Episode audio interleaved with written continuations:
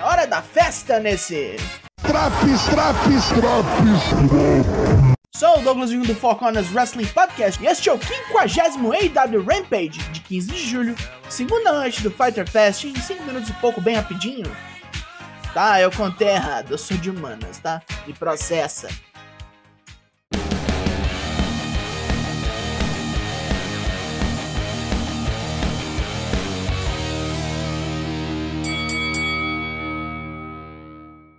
Em Savannah, Georgia, a primeira briga é de Trevas. Luta 1, Dark Order vs The Kings of the Black Throne. John Silver e Alex Reynolds pegam uma pedreira fodida hoje. O Pigmeu bombado e seu parceiro de cabelo muito bonito fazem frente a Brody King e Malakai Black com bastante técnica e ataques em dupla. Isso muda de figura depois que King captura Reynolds num dive fora do ringue e o manda de costas na lona. Silver tapeia Black para dar um chutão na cara de King e dá sequência com um uppercut louco. Os Beaver Boys atacam loucamente para derrubar Brody King, mas Malakai vem lá da casa do caralho num drops e Reynolds é morto pelo finisher duplo dos Trevosos, o Dantes Inferno. Chegando na rampa para vazar, Darby Allin pula em King e Sting vem dar uma encarada feia em Malakai. Olha lá. Lá vem o Zemo invadindo o rolê do black metal, ó. Miro está confuso e se pergunta por que seu deus o humilhou no final do torneio All Atlantic. A House of Black cruzou seu caminho e trouxe dúvidas. Ele deve destruir a facção do Pai Preto ou se juntar a eles? Agora vamos ver o título do Ring of Honor em disputa hoje. Luta 2: Lee Moriarty vs Jonathan Gresham pelo título mundial da Ring of Honor. Moriarty ainda tá bem puto e vem fumegante para cima do Zé Polvinho, que tenta entortar os braços dele e toma só porradão. Gresham fica puto e rasga as fitas de seu pulso, e quando o juiz se distrai, dá um soco nas bolas de Moriarty. A briga continua violenta e suja, com Gresham finalmente conseguindo estragar o braço do seu oponente. Moriarty não resiste depois de ser capturado pelo Octopus Stretch. Depois da luta, Gresham declara que sua onda de terror só começou e ele vai aparecer na TV toda semana para derrotar todos os favoritos da EW. Tully Blanchard começa a rasgar seda pro anão polvo e Claudio Castagnoli interrompe para desafiar Gresham pelo título no vindouro Death Before Dishonor. Agora, sim a chapa esquentou! Christopher Daniels aparece para ordenar a Jay Little e sua turma que parem de falar mal de Samoa Joe ou o pau vai comer pro lado dos três. Pra que isso? Sei lá, porra. O bizarro coelho dele ainda tá um trem esquisito pra caralho. E, meu Deus, vai operar isso aí, velho. Tava faltando mulher neste programa e.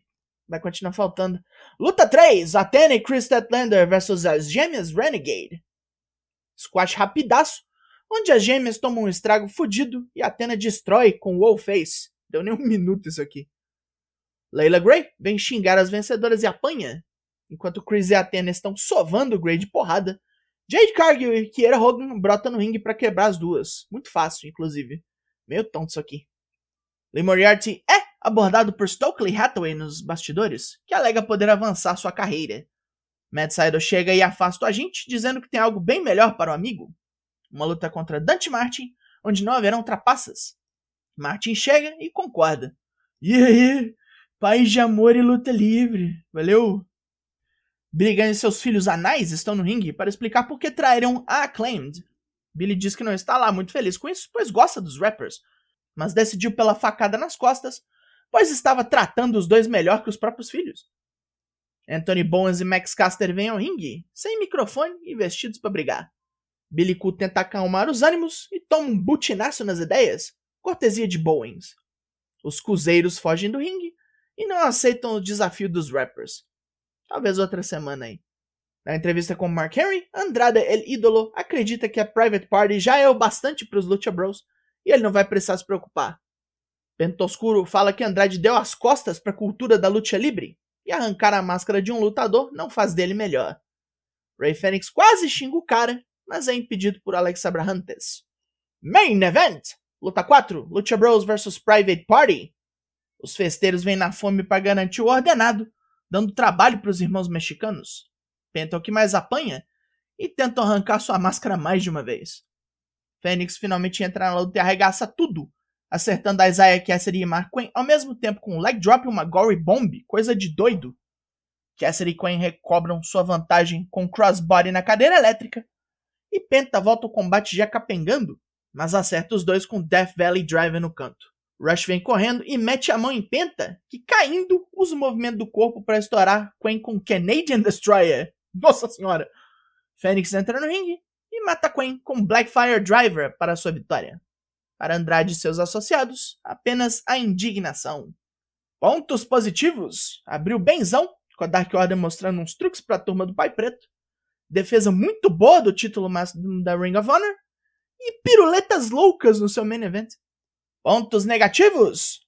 A luta das mulheres que não durou nem um minuto. Absurdo. E segmentos imbecis que tiraram tempo disso. Eu lá quero saber da família do cu, meu irmão. Devia nem tá aí. Vai pro Dark essa porra. E faz no YouTube esses papinhos de povo aceitar desafio. A nota desse Rampage é. Rufem os tambores. 7 de 10. E foi por bar esse Drops. Drops aqui sempre trabalhando por você a ficar em dia com os semanais. Raw, Dynamite, NXT SmackDown. Parada toda pronta para ouvir e celebrar. Eu sou Douglas Jung. Nós somos o Four Corners Wrestling Podcast. Eu volto na semana que vem. Logo mais tem mais. E até! 50 Rampages, nem todos eu cobri, mas até hoje não teve nota 10. Eu tenho uma vinheta pronta desde o começo, para quando o programa ganha 10. Mas nenhum Draps de nenhum de nós, até hoje, deu tal pontuação. Talvez um dia vocês ouçam.